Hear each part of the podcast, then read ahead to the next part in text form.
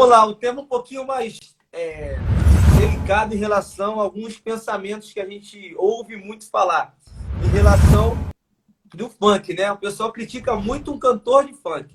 O pessoal fala que funk é uma coisa mundana, funk não traz nada produtivo para a palavra de Deus, entendeu? Para o meio evangélico. Eu queria que você é, debatesse um pouco quem comenta, quem afirma que, tipo assim, ó, funk é mundano. O que, que você tem para dizer, Decão? Como você tem sido usado através de Deus para do funk?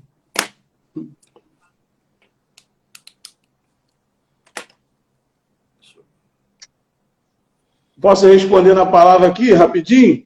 Manda, manda barretada, Decão, manda. Não, um, do, um dos textos que eu gosto muito, que falou comigo a, a respeito disso, Inclusive, quem mandou essa palavra para edificar minha vida foi o jogador Marlon Santos, foi do Fluminense, foi do Barcelona, hoje está na Itália. Ele me mandou outro dia lá da Itália. Né? Isso, está no Sassuolo, da Itália. Ele me mandou e falou: irmão, medita nessa palavra. Eu meditei. E diz assim, ó, mais ou menos assim. É, Filipenses capítulo 1, verso 17 e 18, diz assim: Aqueles, contudo, pregam a Cristo, por discórdia, insinceramente, julgando suscitar tribulação às minhas cadeias. Todavia, que importa? Uma vez que Cristo, de qualquer modo, está sendo pregado, quer por pretexto, quer por verdade, também com isto me regozijo. Sim, sempre me regozijarei, porque estou certo de que isto mesmo pela nossa, pela vossa súplica e pela provisão do Espírito de Jesus Cristo me redundará em libertação, segundo a minha ardente expectativa e a esperança de quem em nada, foi até um pouquinho mais além aqui, de quem em nada serei envergonhado. Antes, com toda a ousadia, como sempre, também agora será Cristo engrandecido no meu corpo. Resumindo, o que, que eu digo isso? Cara, o que, que o apóstolo Paulo está dizendo? Aqui ele está relatando acerca de, de alguns irmãos que alguns diziam que era pregava o evangelho, mas estavam causando discórdia.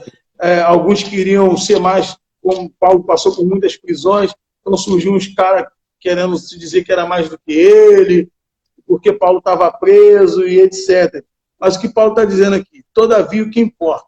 Se os caras estão tá tendo tribulação, se eles são de verdade, se eles não são, se eles são de mentira, se não é, se eles são, é, como, como Cristo também disse naquele, o, o discípulo chega, mestre, nós repreendemos um homem ali que estava falando do Senhor, mas não anda com a gente. Falou, sim.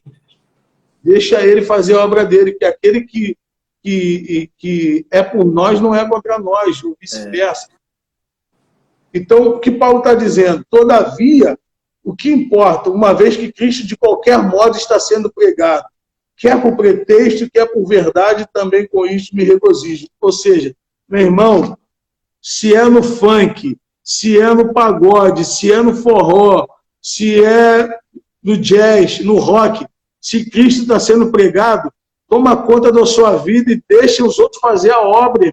É. Deixa os outros fazer a obra. Porque a palavra diz que o próprio Paulo vai escrever que nós somos o corpo de Cristo. Se nós somos o corpo, o corpo tem membros diferentes, filho. Sim. O corpo tem membros diferentes. A cabeça não é igual à mão, nem os dedos da mão são iguais. Então, foi o que eu falei no começo, na, na, na, na outra live.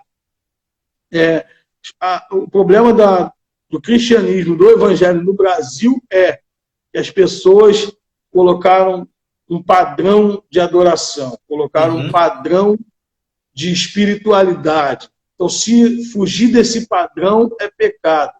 Às vezes eu estava na, na barbearia cortando o cabelo, o meu barbeiro ele é evangelista, e a gente estava conversando a respeito disso, e eu falei assim, sabe qual é o problema? É que a igreja brasileira, infelizmente, quem quiser discordar na live pode falar, mas infelizmente a igreja brasileira, vou dizer brasileiro porque eu sou aqui, não, não todos, mas a grande maioria é mais parecida com o farisaísmo do que com o evangelho, do que com o cristianismo. Uhum é mais parecido com o farisaísmo que perseguiu Cristo Sim. do que com o evangelho da libertação da salvação de Cristo. Porque Cristo vai falar para os fariseus, no Mateus 23, vocês colocam um fardo que vocês mesmos não são capazes de carregar. É. Ele falou: raça de víboras hipócritas, vocês atravessam um oceano para salvar uma pessoa, mas quando vocês alcançam essa pessoa, vocês tornam essa pessoa mais digna do inferno do que você. É isso mesmo. O que, que Jesus estava dizendo? Quando a pessoa não conhece, quando a gente vive na inocência, a gente tem esperança de salvação. Uhum. Depois que o fariseu botou a mão, te trouxe para a religião, você começa a viver aquela, aquela doutrina errada, você se torna, é, é, você começa a desagradar a Deus por causa de doutrinas erradas. Então Sim. Jesus está dizendo, antes a pessoa tivesse no tempo da ignorância, porque a Bíblia diz que eu não levo em conta o tempo da ignorância, mas vocês atravessam o oceano para converter uma pessoa. Né? Jesus está dizendo para os fariseus: vocês atravessam o oceano para converter uma pessoa, e quando alcança ela, vocês tornam ela mais digna do inferno do que vocês. Por quê? Porque antes a pessoa não conhecia, então ela tinha esperança de conhecer a verdade. Agora vocês vão lá, trazem ela para a religião e tornam ela digna do inferno. Porque joga fardo nas pessoas, joga doutrina nas pessoas, joga um monte de, de, de, de preceitos que não é, não é embasado na, na, na, na vontade palavra. do Eterno, uhum. na palavra.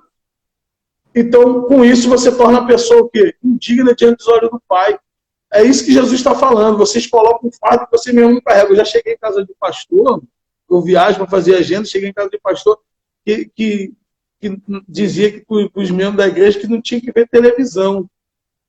Ué, na igreja, no, os irmãos da igreja não via televisão porque era pecado, era muita coisa, é, passava só coisa imunda, novela da Globo era do diabo. Mas quando eu cheguei na casa do pastor, no quarto do pastor tinha televisão.